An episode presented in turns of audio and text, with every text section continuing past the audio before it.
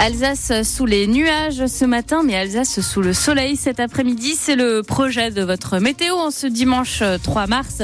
On fait la météo un petit peu plus précisément et avec vous grâce à notre page Facebook juste après les infos présentées par Paola Guzzo. Le Racing pourra-t-il sortir la tête de l'eau? Eh bien, il reste 11 rencontres aux, Strasbourgeois pour sécuriser leur maintien en Ligue 1, à commencer par cet après-midi. Ils affrontent Montpellier. Ils sont respectivement 13e et 15e du classement. La saison passée, un seul joueur avait inscrit 20 buts à lui tout seul, l'invent-centre Habib Diallo. Son départ l'été dernier fait très mal au club. L'entraîneur strasbourgeois Patrick Vieira le reconnaît. Généralement, on doit marquer beaucoup plus de buts parce qu'il y a des moments où même quand on était bien, on se créait des situations et malheureusement on marquait pas. On se crée à des certains moments des occasions, des situations dont on devrait mieux finir.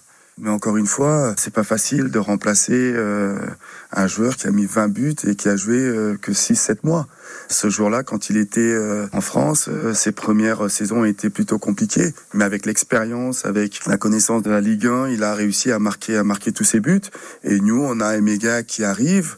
Il a beaucoup de bonne volonté, il a envie de travailler. On voit l'énergie qu'il dépense quand il est sur le terrain. Oui, j'aimerais qu'il marque beaucoup plus, mais ça va, ça va venir avec le travail, ça va venir aussi avec une certaine expérience. Mais ce qu'il faut, c'est soutenir ces joueurs-là. Parce que ces joueurs sont en train de faire le maximum. Montpellier Racing, c'est à suivre dès 14h30 en direct sur France Bleu Alsace. Coup d'envoi à 15h. Le procès de l'accident de TGV s'ouvre demain à Paris. C'était le 14 novembre 2015. Il y a plus de 8 ans maintenant. Le TGV Est était encore en phase d'essai. Il roulait trop vite, a freiné trop tard. Bilan 11 morts et 43 blessés. La SNCF et ses filiales comparaissent pour homicide et blessures involontaires. De nombreuses parties civiles seront présentes. Comme Nicolas Eury, son père est décédé pendant l'accident. Il attend le procès avec un mélange d'anxiété et d'impatience, Aurélie Loquet. Nicolas Eury connaît le dossier par cœur. Il a lu tous les rapports des experts participé à de nombreuses réunions sur la catastrophe, mais il ne connaît pas du tout la machine judiciaire.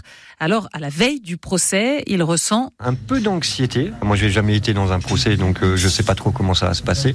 Mais aussi, on l'a attendu depuis des années. J'en suis presque content que ça arrive maintenant. Je serai là et je parlerai aussi, parce que ce qu'on a vécu, ce que d'autres familles ont vécu, c'est des choses qui ne sont pas normales. Il faut que les entreprises sachent aussi le, mal qu'ils ont fait. Nicolas Eury n'attend aucune révélation au cours de ces deux mois et demi d'audience. Les responsabilités, on les connaît, les causes, on les connaît, mais que ce soit dit par les personnes concernées, ça apaisera sûrement toutes les, toutes les choses et ça aidera aussi à avancer, hein, c'est sûr. Nicolas Heury a besoin d'entendre les prévenus dire ce qu'il s'est passé assumer aussi des torts éventuels. J'ai espoir que tout se passe bien et qu'à la fin du procès, on pourra, et pas oublier, mais que ce soit derrière nous. Voilà, plus derrière nous, avec nous, mais derrière nous. L'accident a eu lieu à Egversheim, dans le nord de Strasbourg. Le procès doit durer jusqu'au 17 mai. Près de 300 salariés de l'usine Duravit ont, ont, défilé hier dans les rues de Bichevillers, de l'usine jusqu'à la mairie. Ils protestent contre la suppression de près de 200 emplois de l'usine.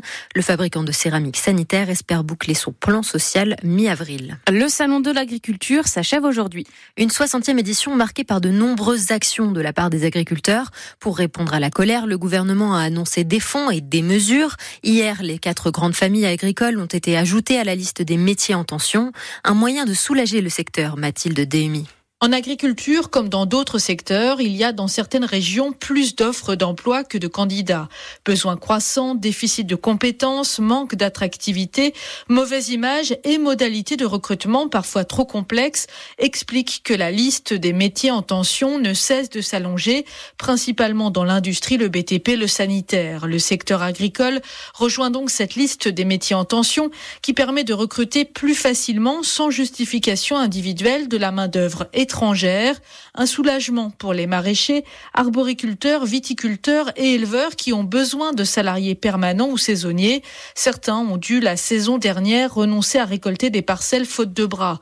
Une mesure de simplification immédiate qui ne résoudra pas tous les problèmes d'emploi dans le secteur. Il faudrait, selon la profession, former 30% de jeunes en plus dans les lycées agricoles pour pallier les manques à court et à long terme, car on estime que dans 10 ans, la moitié des producteurs producteurs de lait, par exemple, auront pris leur retraite. Les syndicats agricoles ont rendez-vous avec Emmanuel Macron à la mi-mars avant la présentation d'une loi d'orientation agricole au printemps.